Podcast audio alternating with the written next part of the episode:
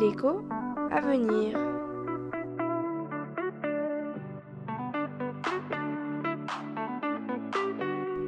Que signifie effet de base pour l'inflation?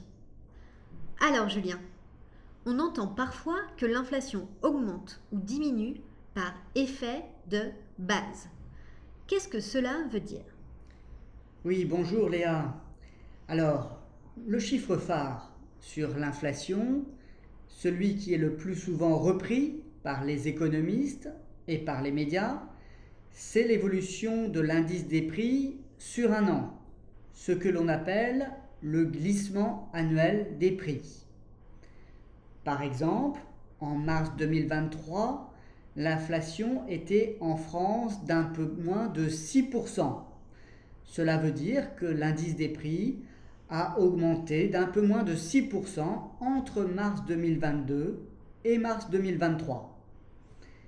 Cette évolution sur un an dépend de l'évolution des prix en mars 2023 par rapport au mois précédent, février 2023, mais aussi du point de comparaison un an plus tôt. C'est ce qu'on appelle l'effet de base.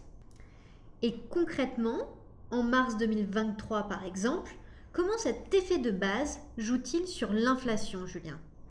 Alors c'est un très bon exemple, Léa puisqu'en mars 2022, c'était le début de la guerre en Ukraine, et dans ce contexte de tension et d'incertitude, les cours des produits pétroliers, en particulier, ont explosé à la hausse, avant de progressivement refluer.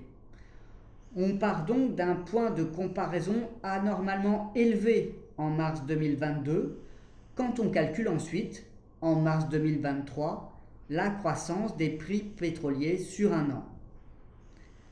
Ainsi, la forte hausse des prix pétroliers un an plus tôt entraîne un effet de base négatif pour l'inflation pétrolière et donc pour l'inflation totale en mars 2023, même si cette inflation reste élevée.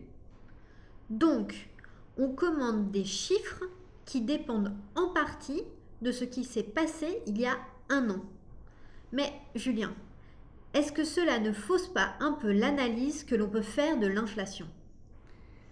Alors Léa, toute évolution dépend du point d'arrivée, mais aussi du point de départ. Il faut juste en avoir conscience et savoir effectivement distinguer ceux qui relèvent des effets de base et des effets courants c'est-à-dire des évolutions au mois le mois de l'indice des prix et de ses composantes.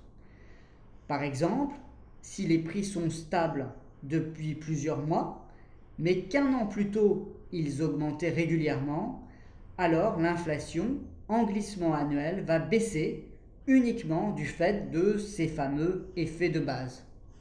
En résumé, les chiffres d'inflation le plus souvent commentés concerne le glissement annuel de l'indice des prix à la consommation. Cette évolution sur un an dépend en partie de la situation qui prévalait un an plus tôt. Il faut en avoir conscience quand on analyse ces chiffres. Merci pour tes explications Julien.